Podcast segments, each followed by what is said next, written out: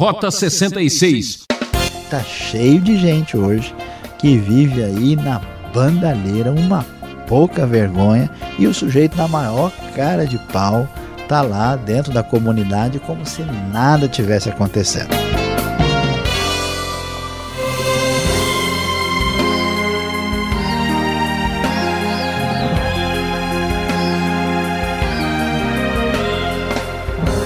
Agora o assunto é sério. Seguimos a trilha do Rota 66 na série de estudos no livro dos Salmos. O professor Luiz Saião traz os Salmos 25 e 26 e analisa ambos com o tema A Justiça Adverte. O salmo faz bem à saúde. Uma boa dose de salmos por dia ajuda a suportar as dificuldades do mundo moderno. Na verdade, a injustiça é relativamente fácil de suportar. O que pinica é a justiça. Você sabe que existe o dia do juízo, não é mesmo? Então está na hora de ser mais coerente e transparente com a vida. Eu sou Beltrão e juntos vamos acompanhar esta aula. Vamos lá? Rota 66. Hoje, chegando ao Salmo 25 e Salmo 26. E hoje o tema do nosso estudo será A Justiça Adverte. O salmo faz bem à saúde. Sim, é isso mesmo que você acabou de ouvir aqui no Rota 66. Nós temos o Salmo 25 e o Salmo 26, são dois salmos cujo tema principal é exatamente a questão da justiça. O salmo de número 25 é um salmo extremamente bem construído. O salmo é o que nós chamamos de um acróstico alfabético, ou seja, ele é organizado em 22 versos, 22 versículos, cada um deles iniciado pela letra do alfabeto hebraico em ordem crescente, desde o Aleph até o Tav, desde o início até o fim. E este salmo, como muitos estudiosos gostam ah, de classificar, é um salmo penitencial, e aqui o salmista ora a Deus pedindo livramento, mas ele faz esta oração em vista da questão da própria justiça. E aqui ele descobre a necessidade de perdão, ele não insiste tanto na sua inocência, mas revela a sua fragilidade humana, o seu pecado, e então pede perdão, pede aí a graça e a misericórdia de Deus para a sua vida. No Salmo 26, que é mais um cântico que expressa confiança em Deus, um salmo já bem menor do que o 25, ah, já é um salmo quando o salmista expressa a sua justiça perante Deus e pede por isso a sua proteção. Então, o Salmo 25 começa dizendo: A ti, Senhor, elevo a minha alma, em ti confio, ó meu Deus. Não deixes que eu seja humilhado, nem que os meus inimigos triunfem sobre mim.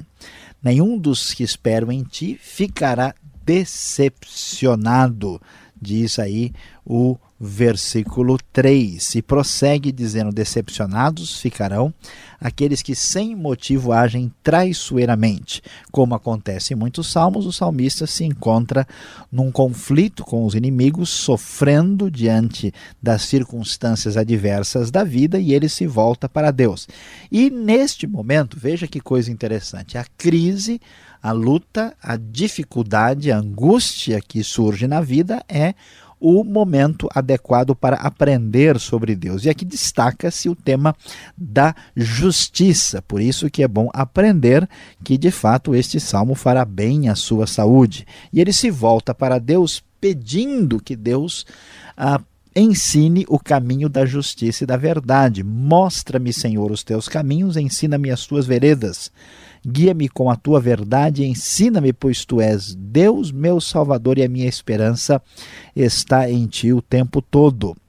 E como acontece em determinados textos bíblicos, a sua percepção das dificuldades da vida, nesse caso, não leva a uma percepção de uma justiça própria, mas sim da descoberta de que Deus é a fonte de toda justiça e que a sua, do salmista, sua injustiça pessoal, pode ser a razão dos seus problemas. E ele faz uma reavaliação da vida. É interessante como muitas pessoas jogam todos os problemas debaixo do tapete na vida e não querem mexer em nada e têm verdadeiro trauma de encarar a realidade das suas próprias eh, dos seus próprios problemas e fragilidades ou da sua história. E o salmista, de maneira tão madura, tão liberta, tão tranquila, se volta para Deus. Ele diz: Lembra-te, Senhor, da tua compaixão e da tua misericórdia que tens mostrado desde a antiguidade. Não te lembres dos pecados e transgressões da minha juventude, conforme a tua misericórdia. Lembra-te de mim, pois tu, Senhor, és bom. É interessante ver a grande descoberta que o salmista faz. Ninguém terá verdadeira saúde emocional sem equilíbrio espiritual. E a relação com justiça, relação com pecado, relação com culpa, relação com a vida uh, anterior, a vida uh, da juventude, a vida vivida anteriormente no passado, sem dúvida alguma vai marcar essa relação problemática caso ela não seja resolvida. Então veja como a resolução da justiça garante verdadeira saúde. E a grande esperança está no caráter, na ação de Deus. Bom e justo é o Senhor. Por isso, mostra, olha só, atenção, veja bem, mostra o caminho aos pecadores. Olha só que coisa. Você achou o caminho, pois é Deus é que mostrou para você. Conduz os humildes na justiça e lhes ensina o caminho. Todos os caminhos do Senhor são amor e fidelidade para com os que cumprem os, pre... cumprem os preceitos da sua aliança. Por amor do teu nome, Senhor, perdoa o meu pecado que é tão grande.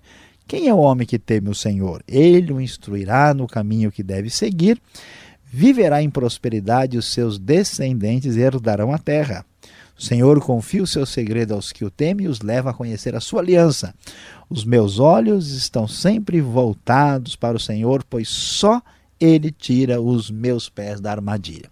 É interessante o caminho que grande parte da nossa sociedade resolve tomar diante da a, da justiça e da culpa. É o verdadeiro caminho da avestruz: esconder a cabeça, enterrar na areia e viver dentro da síndrome de alienação. O caminho bíblico é tão mais suave, é muito simples. Basta reconhecer com coragem e transparência a sua fragilidade, a sua falta de justiça e apresentar a Deus que é bom e justo e mostra o caminho aos pecadores. Deus é um Deus que não quer acusar, é um Deus que deseja perdoar, é um Deus que trabalha com base na sua misericórdia e na sua bondade. O salmista está ciente disso ao escrever essas linhas poéticas tão extraordinárias. Diante disso, diante da aflição que tomou conta da sua vida, diante da reflexão profunda sobre a sua experiência do passado e a sua injustiça que se torna justiça pelo perdão divino, ele mantém a sua esperança e termina com uma oração de confiança e pedido a Deus. Guarda a minha vida e livra-me, diz o verso 20. Não me deixes decepcionado, pois eu me refugio em ti. Que a integridade e a retidão me protejam, porque a minha esperança está em ti, ó Deus. Liberta Israel de todas as suas aflições. O Salmo 26 ah, vai ainda tratar do tema da justiça, mas vai ter um foco um pouquinho diferente. Ele mostra como a permanência na justiça faz sentido na vida. O salmista, no Salmo 25, mostra a sua dificuldade com o conflito que ele teve na vida com a relação que esse conflito tinha com a sua consciência.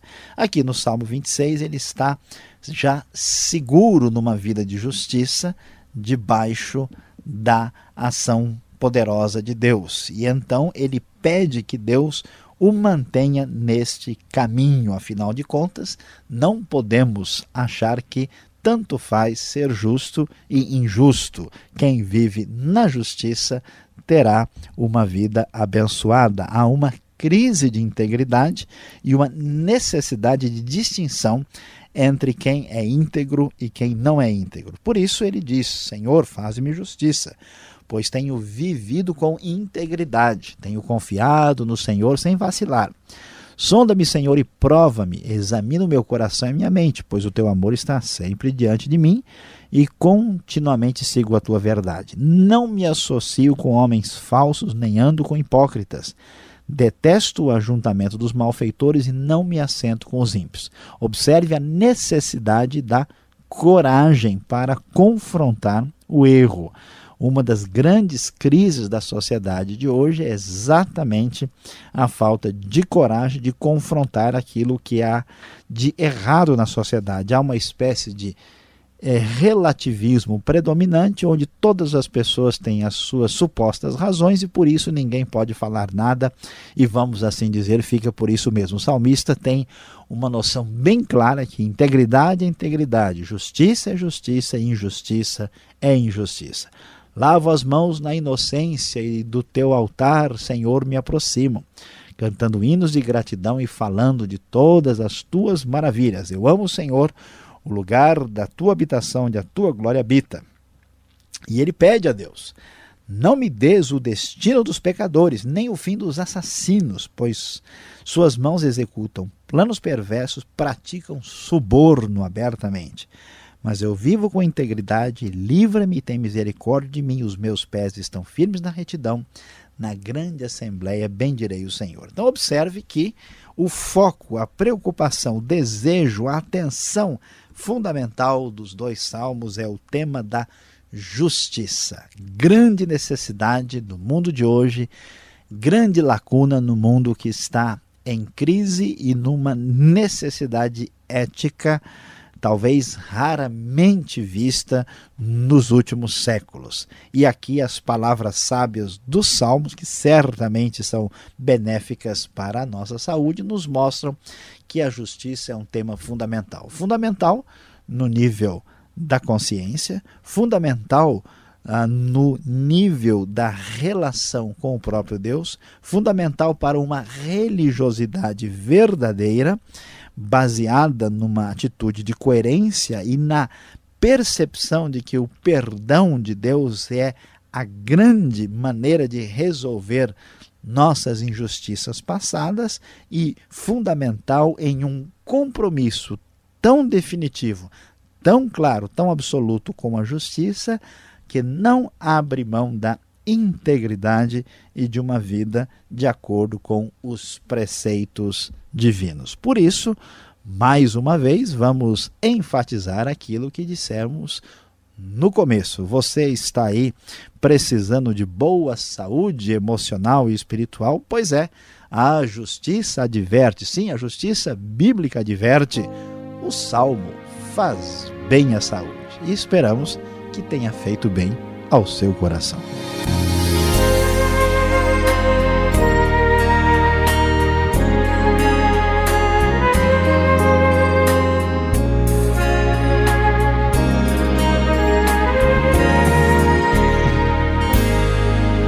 minuto e o professor Saião já volta. Este é o programa Rota 66, o caminho para entender o ensino teológico dos 66 livros da Bíblia. Essa é a série do livro de Salmos, hoje nos capítulos 25 e 26, com o tema A Justiça Adverte, o Salmo faz bem à saúde. O Rota 66 tem produção e apresentação de Luiz Saião, redação e participação Alberto Veríssimo, locução de Beltrão, na realização da Transmundial. Caixa Postal 18.113, CEP 04626-970 São Paulo, capital. E-mail rota66 arroba transmundial.com.br. O que mais podemos aprender desses salmos? Veja só.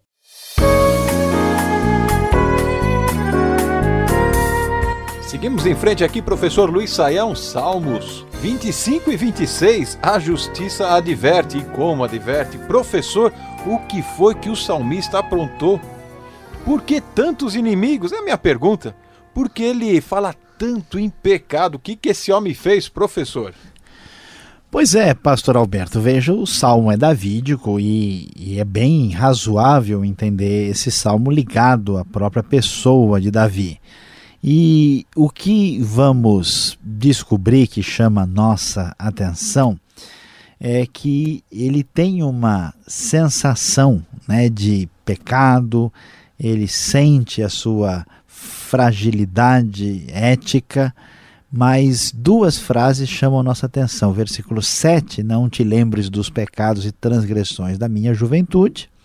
E também no versículo 11, perdoa o meu pecado que é tão grande. Ah, é possível que o salmista esteja lembrando aqui né, de coisas eh, ligadas ao seu desempenho né, quando era mais novo. Então, por exemplo, isso cabe muito bem com a própria experiência de Davi, ah, com o seu próprio pecado, né? Talvez esse salmo, ainda que não diretamente relacionado, pode muito bem lembrar o seu erro com Batseba ou qualquer outra a coisa semelhante é, quando ele era muito mais jovem. Então, o que, que a gente vai descobrir assim que está por trás desse salmo em grande parte da Bíblia?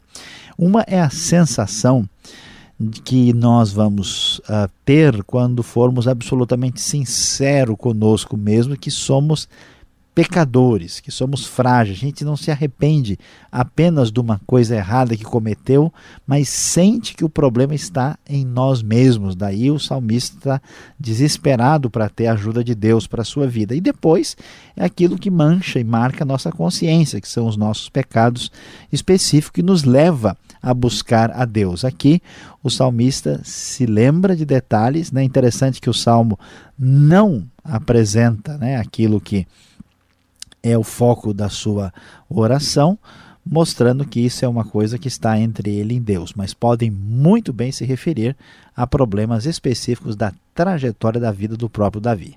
Olha, eu acho que ele tem alguns problemas sérios, porque o Salmo 25 enfatiza tanto certos verbos, como o verso 5, guiar, ensinar, e depois lá para frente também fala sobre instruir, no verso 12.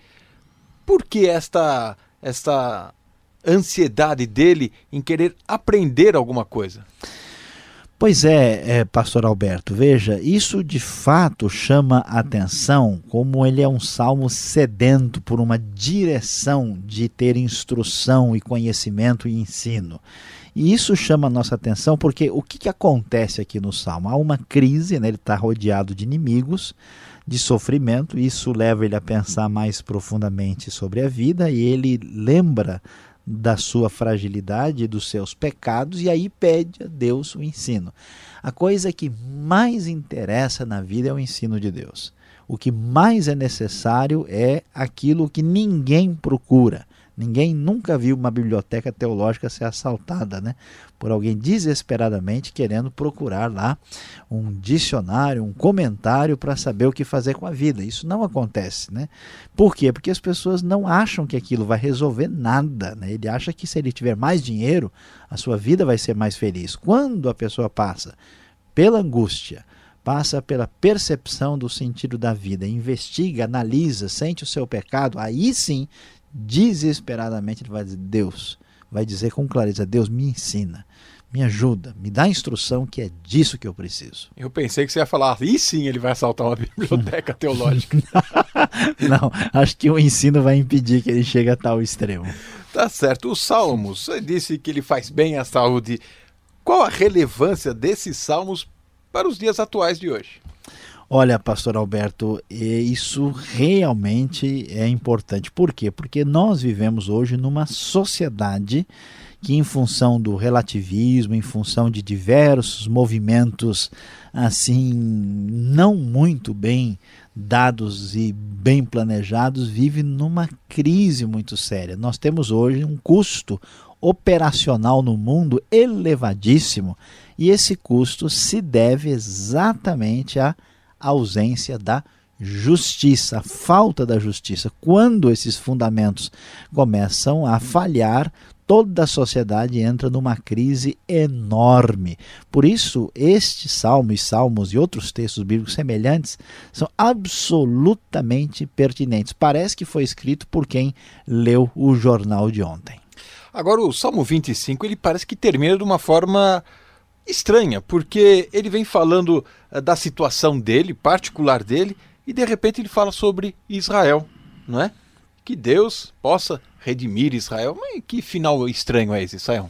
Pois é, isso chama atenção e isso não é incomum, aparece também em outros salmos. Isso se deve provavelmente a uma nota litúrgica. Esse último texto excede né, a ordem alfabética sobre a qual falamos, e é provável que isso tenha aí sido ah, colocado no salmo, tendo em vista o raciocínio vamos dizer assim, mais coletivo da mentalidade a, é, judaica, né, ou hebraica antiga. Ele pensa na sua experiência, pensa na sua relação com Deus e o seu desejo é que o povo de Deus, né, do qual ele faz parte, a, seja da mesma forma abençoado por Deus, assim como ele tem sido também.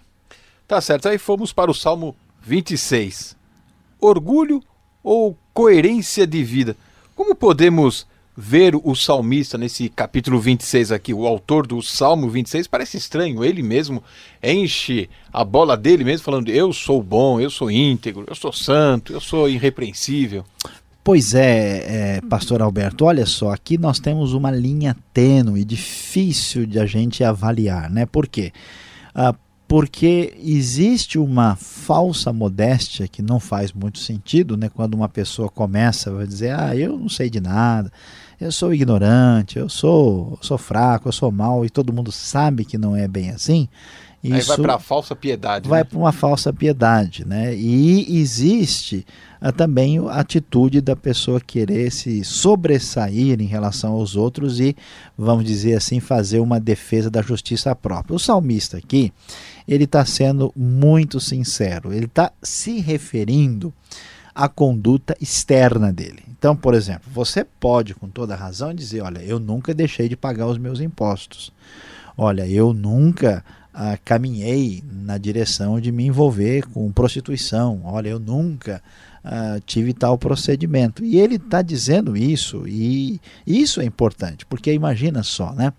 Se nós tivermos uma grande quantidade de pessoas que possam dizer, olha, eu nunca pratiquei suborno, eu nunca recebi caixa 2, eu nunca fiz jogo sujo, que maravilha seria ouvir esse tipo de uh, expressão. Né? Eles, ele até fala né, sobre que os perversos praticam suborno abertamente. Né? Então, a, a conduta aqui é do ponto de vista da sua expressão externa. Agora, com isso, ele não está dizendo eu sou melhor do que ninguém.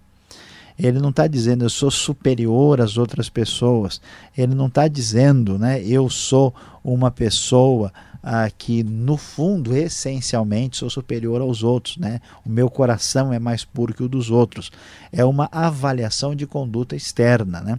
A gente vê isso muitas vezes no Salmo. Quando a coisa se aprofunda, quando o salmista começa a avaliar o seu coração, os detalhes, aí ele percebe que a sua justiça social é insuficiente para ter a pureza e retidão completa perante Deus. Mas uma coisa especial que chama atenção, que você até mencionou na pergunta, é que é uma necessidade muito grande hoje, é coerência divina. Ele diz o seguinte: os meus pés estão firmes na retidão, na grande assembleia bendirei o Senhor. Porque está cheio de gente hoje que vive aí na bandalheira, uma pouca vergonha, e o sujeito na maior cara de pau está lá dentro da comunidade como se nada tivesse acontecendo.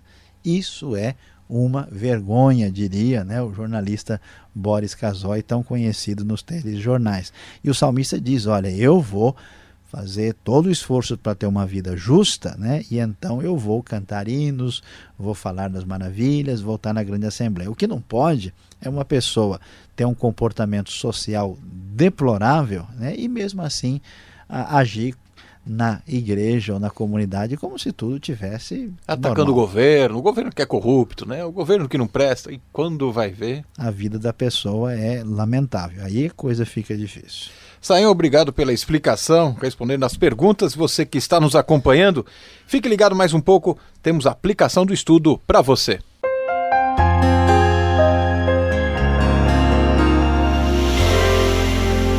Hoje você acompanhou no Rota 66 os Salmos 25 e 26. Falamos sobre o tema Justiça adverte. O salmo faz bem à saúde, sim, e faz muito bem à saúde daqueles que se preocupam com a justiça. Como nós pudemos observar, os dois elementos que se destacam desses dois salmos é exatamente a justiça que vem de Deus como somos quando somos perdoados por ele. É a justiça no coração que vem através do perdão o coração perdoado deve produzir uma vida de justiça, uma vida coerente. Não se esqueça da grande lição: justiça na vida, justiça no coração.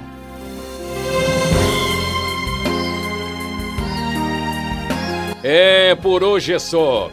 O programa Rota 66 que volta nessa sintonia e horário com a série Salmos. Não perca! Mais informação pelo site transmundial.com.br e muito obrigado e até o próximo programa.